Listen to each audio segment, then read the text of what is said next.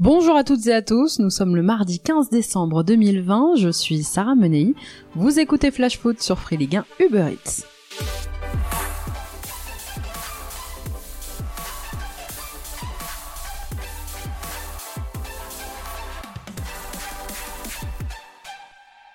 Dans un instant, toute l'actu de vos 20 clubs de Ligue 1 à l'aube de cette 15e journée de championnat, mais avant ça, place à notre fait du jour. Et si Thomas Tuchel était en danger depuis le début de saison, ce serait pas la première fois que sa place est remise en question. La défaite face à Lyon dimanche soir au Parc des Princes a fragilisé l'entraîneur parisien et selon les informations de l'équipe ce matin, les deux prochains matchs du PSG s'annoncent plus ou moins décisifs pour l'avenir du technicien allemand contre Lorient demain soir, puis surtout contre le LOSC dimanche prochain en clôture de la 16e journée. À la veille de Noël, Thomas Tuchel n'a plus trop le droit à l'erreur. En cas de défaite face au leader actuel, l'avenir de l'entraîneur parisien pourrait être sérieusement remis en question, lui qui a déjà perdu contre trois concurrents directs cette saison, l'OM, Monaco et donc Lyon, et ça c'est pas top top top top. Sous contrat avec Paris jusqu'à la fin de la saison, un point sur son avenir devrait être fait durant la trêve hivernale. Pour l'heure, aucun autre entraîneur n'aurait été contacté et le dernier mot reviendra au propriétaire parisien, l'émir Altani, qui avait choisi Thomas Tuchel il y a maintenant plus de deux ans.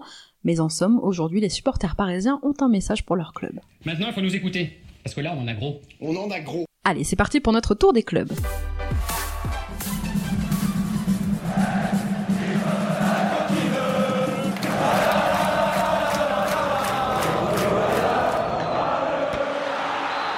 Alors que les Angevins ont entamé une série de 4 matchs en 12 jours et qu'il manquait déjà à l'appel vendredi dernier à Saint-Etienne, Ibrahim Amadou, blessé, devrait une nouvelle fois être absent demain pour affronter Strasbourg.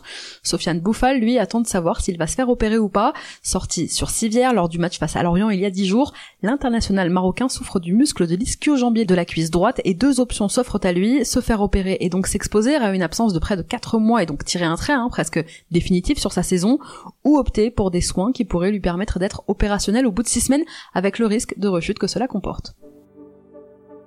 Un point maintenant sur ce qui attend Bordeaux avant Noël. Trois matchs face à des équipes mal classées. Saint-Etienne demain, Strasbourg le week-end prochain, puis Reims. Des rencontres qui peuvent permettre aux Girondins de prendre des points et de se mettre à l'abri avant la trêve. Et si les hommes de Jean-Louis Gasset n'ont que la 17e attaque de Ligue 1 et doivent se passer de Koscielny, Calou et peut-être de Loris Benito lors de ces trois matchs en une semaine, eh bien ils peuvent compter quand même sur un Costil en grande forme, le gardien des Girondins et celui qui a encaissé le moins de buts à domicile cette saison et surtout le portier du championnat ayant réalisé le plus de clean sheet, 8 sur 14 matchs dans les 5 grands championnats européens. Seul Yano Black, le gardien de l'Atlético de Madrid, a fait autant de matchs sans prendre de but. À Brest, c'est confirmé. Demain soir face à l'OL, Olivier Dalloglio devra faire sans Ronoël, Pierre Gabriel et sans Jérémy Le Doiron, tous les deux forfaits pour cette rencontre. Des forfaits aussi à Dijon, déjà diminués face à Nantes dimanche dernier. Le DFCO reçoit demain le leader lillois avec un groupe encore très amoindri. Yacine Benzia, Ahmad Ngouyamsa, Senou Koulibaly et Roger Assalé sont indisponibles, tout comme Wesley Lotoa et Mama Baldé. Le milieu de terrain Papchek Diop est lui en revanche de retour de suspension et Arthur Zagré est de nouveau disponible. À Lens maintenant, le Racing féminin mis à l'honneur. Malgré la crise sanitaire, supporters et membres du club sont restés mobilisés pour préparer Noël. Cagnottes en ligne, collecte, vente aux enchères de maillots pour les enfants hospitalisés. Les initiatives se sont multipliées ces derniers jours. Les filles du Racing ont ainsi réuni pas moins de 150 cadeaux qui pourront être redistribués aux enfants cet hiver. Sachez que vous pouvez encore donner en vous rendant sur la page Facebook du RC Lens. Étincelant sous les couleurs du LOSC depuis le début de saison, Zeki Celik se retrouve logiquement dans le viseur de plusieurs clubs en Europe, dont un grand de Première Ligue. La presse anglaise annonce aujourd'hui que le latéral droit de 23 ans intéresse Tottenham. Le leader de PL était déjà très intéressé par son profil cet été. Acheté 2 millions et demi d'euros par le LOSC il y a deux ans, l'international turc veut continuer, pour le moment, avec Lille. À peine sorti d'une jolie victoire 3-0 contre Nîmes, Lorient se tourne déjà vers Paris, que les Merlus accueillent au Moustoir demain à 21h. Pour ce match, Christophe Pellissier devra se passer de son défenseur central Julien Laporte, déjà forfait dimanche dernier face au Croco. On continue notre tour des clubs dans un instant avec euh, l'actu lyonnaise, mais avant ça c'est l'heure de notre déclat du jour et justement elle est signée Jean-Michel Aulas. C'est mon cœur qui parle. Vous avez un chef d'espoir qui est une retenue. Allez, euh, ouais, qui- Pour la première fois, Des champions très marqué, le président de l'OL a tenu à rendre hommage aujourd'hui à Gérard Roulier, son entraîneur pendant deux saisons, mais surtout son conseiller depuis maintenant plusieurs années. Le dirigeant lyonnais déplore la perte d'un grand nom du football français, mais surtout la perte d'un ami. Je vous propose d'écouter ses propos recueillis par nos confrères d'Eurosport. Bon, c'est une, euh, une infinie tristesse, parce que Gérard était un, un compagnon, c'était devenu un, un ami de tous les instants. Et on peut dire qu'il avait euh, toutes les caractéristiques d'un homme euh, bienveillant et d'une compétence euh, extraordinaire. Gérard, tout le monde le sait, avait été opéré il y a quelques, jours. Il y avait eu un retour à l'hôpital et là il était effectivement hier à l'hôpital, mais il a voulu sortir absolument. Il a voulu sortir pour regarder de chez lui le match. Je sais qu'il était très heureux, même si je ne l'ai pas eu après euh, le match de, de cette, euh, de cette victoire. Très fier aussi parce qu'il euh, continuait de, d'apporter son, son immense talent pour conseiller les entraîneurs, pour conseiller aussi les joueurs, pour être proche de tout ce que faisait le, club. Et voilà, et mm, ce matin, en fait, ce que je comprends, c'est qu'il a voulu être parmi les premiers à regarder la presse pour euh, savourer en quelque sorte euh, ce qui s'était passé euh, hier soir. Et, voilà, il s'est éteint de manière aussi discrète qu'il était aimé par, tout le monde. Gérard a, tout donné pour, pour l'Olympique lyonnais et au, gré des, différentes missions qu'il assurait avec efficacité, avec toujours beaucoup de beaucoup d'intelligence, mais aussi euh, il était toujours disponible, beaucoup de disponibilité euh, à chaque fois qu'on lui demandait. Et le fait d'avoir travaillé aussi euh, longtemps, constamment avec lui, il s'était créé une relation qui était une relation d'amitié. Je pense que j'ai peu d'amis aussi forts, mais il faisait partie des, des gens sur lesquels on pouvait compter, bien sûr pour le football, où il était très compétent, mais aussi pour, euh, pour tout le reste. Voilà, c'est un, c'est un, un, ami véritable, un ami sincère. Il avait trop de, de qualités pour qu'il euh, disparaisse euh, aussi vite. On avait plein de, on avait plein de projets ensemble pour, pour l'avenir, pour l'OL, mais aussi pour, pour l'amitié. Et voilà, donc c'est, c'est dur de, de réagir à chaud dans, dans ce moment aussi dur, mais je voudrais être aussi digne qu'il l'a été tout au long de, de sa vie pour, euh, pour aider les autres et pour être d'une compétence euh, qui en football est très rare, euh, compétence de tous les instants, de, de tous les postes et de toutes les situations. Alors depuis hier et depuis l'annonce du décès de l'ancien sélectionneur des Bleus à l'âge de 73 ans, les hommages ne cessent de fleurir. À l'image de Jean-Michel Aulas, il y a eu aussi Jamie Carragher, Karim Benzema ou encore Jürgen Klopp. Tous ont rendu hommage au grand monsieur du football français. Allez, on reprend notre tour des clubs. Thiago Mendes menacé après la blessure de Neymar, une affaire qui va beaucoup trop loin. Depuis la blessure causée par le joueur lyonnais dimanche soir, eh bien le milieu des Gaunes recevrait des menaces de mort sur les réseaux sociaux, le ciblant lui, mais aussi sa famille. Selon le quotidien régional Le Progrès ce matin, eh bien sa compagne aurait contacté les autorités pour porter plainte. Elle a pris contact donc avec la police. Je vous en parlais hier, Thiago Mendes s'était pourtant excusé publiquement via un message sur les réseaux sociaux.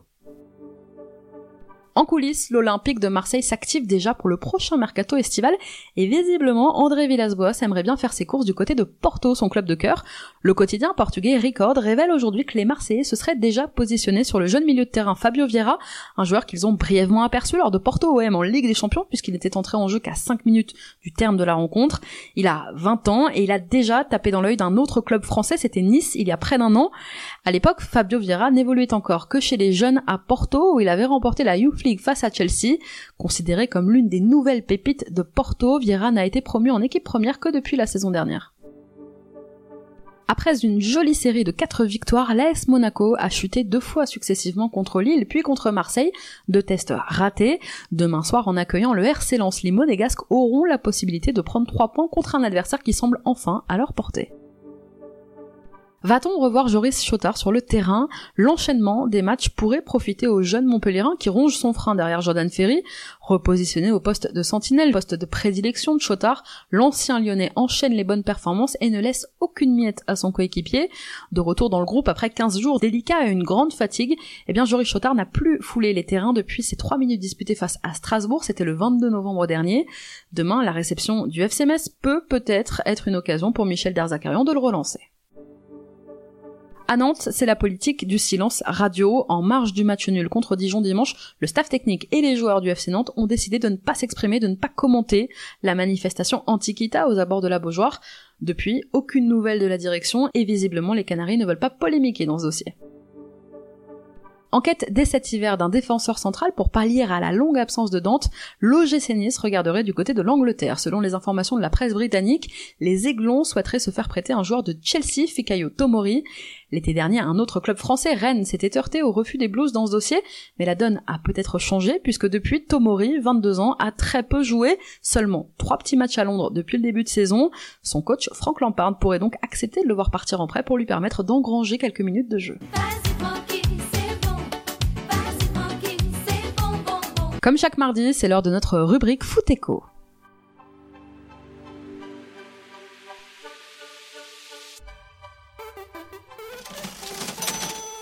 Dans 15 jours, le Royaume-Uni ne fera officiellement plus partie de l'Union européenne.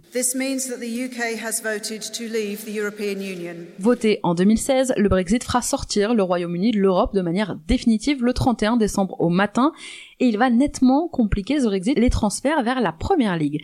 Les clubs anglais devront désormais demander un permis de travail et un visa au gouvernement pour recruter des joueurs européens. C'est le cas actuellement, mais seulement pour les joueurs non européens. L'attribution de ce permis se fera via un système de points basé sur le nombre de sélections du joueur en équipe nationale et dans les catégories de jeunes. Le prestige du club aussi dont il provient sera pris en compte, le niveau de son championnat, le classement, le parcours en compétition européenne et son nombre d'apparitions avec ce club. En somme, pour qu'un joueur de Ligue 1 qui ne joue pas en sélection nationale puisse être transféré en première ligue post-Brexit, eh bien, il devra au minimum jouer 90% des minutes de son équipe française sur une saison entière avant de découvrir l'Angleterre. Des conditions assez compliquées qui pourraient freiner certains départs. Pour ceux qui espéraient jouer en première ligue avec pas ou peu de sélection, eh ben ça va devenir euh, très complexe avec ces nouvelles règles. Pas sûr par exemple que le transfert de Wesley Fofana à Leicester cet été aurait pu se faire. Autre règle, les clubs ne pourront pas recruter plus de 3 joueurs étrangers de moins de 21 ans lors du mercato d'hiver et pas plus de 6 en une saison. Et enfin, la sortie de la Grande-Bretagne de l'UE signifie que l'Angleterre retombera sur le coup des règles de la FIFA qui proscrivent le recrutement de joueurs étrangers de moins de 18 ans. La fuite vers la PL des très jeunes talents va s'arrêter, la formation anglaise sera privilégiée et l'accès restreint au championnat anglais va aussi peut-être permettre chez les jeunes, en tout cas en France et dans les centres de formation, de travailler plus sereinement. Les prochains mercatos vont en être complètement chamboulés et en France on se demande finalement eh ben, qui va pouvoir mettre des dizaines de millions d'euros sur nos joueurs?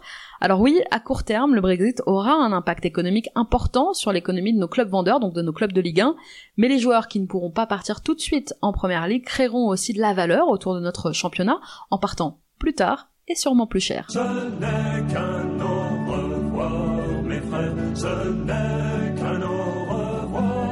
Bon, nous, on reprend la direction de notre Ligue des Talents et on part au Costières.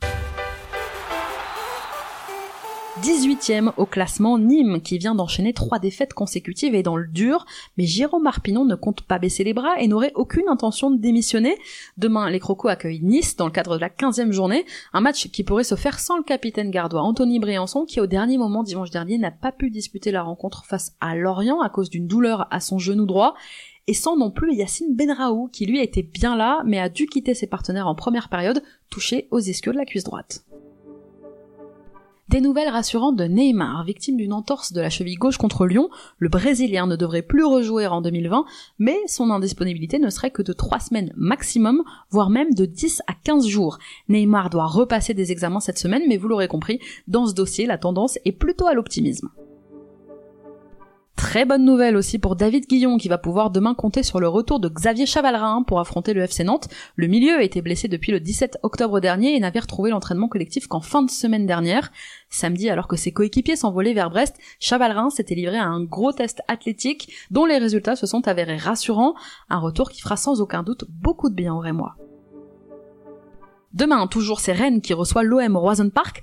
Handicapés par la blessure de leur buteur Serou Girassi, les Bretons pourraient toutefois bénéficier d'un retour important. Selon le quotidien régional Le Télégramme, Julien Stéphan pourrait récupérer son gardien Alfred Gomis, blessé à la hanche depuis 15 jours maintenant.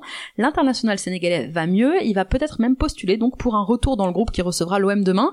Dans le cas contraire, c'est toujours son remplaçant Romain Salin qui poursuivra l'intérim. C'est mardi et c'est le grand jour pour la Saint-Etienne et pour Stéphane Ruffier. Les deux parties en conflit depuis de nombreuses semaines maintenant ont ce soir rendez-vous devant la commission juridique de la LFP pour une tentative de réconciliation. Relégué sur le banc de touche stéphanois par Claude la saison dernière, Ruffier a depuis entamé un véritable bras de fer avec ses dirigeants qui envisageraient de licencier. S'ils ne peuvent pas se mettre d'accord aujourd'hui, eh bien les deux parties prendront la direction des prud'hommes. Avec 26 buts encaissés depuis le début de saison, le Racing est l'avant-dernière pire défense du championnat juste devant Nîmes.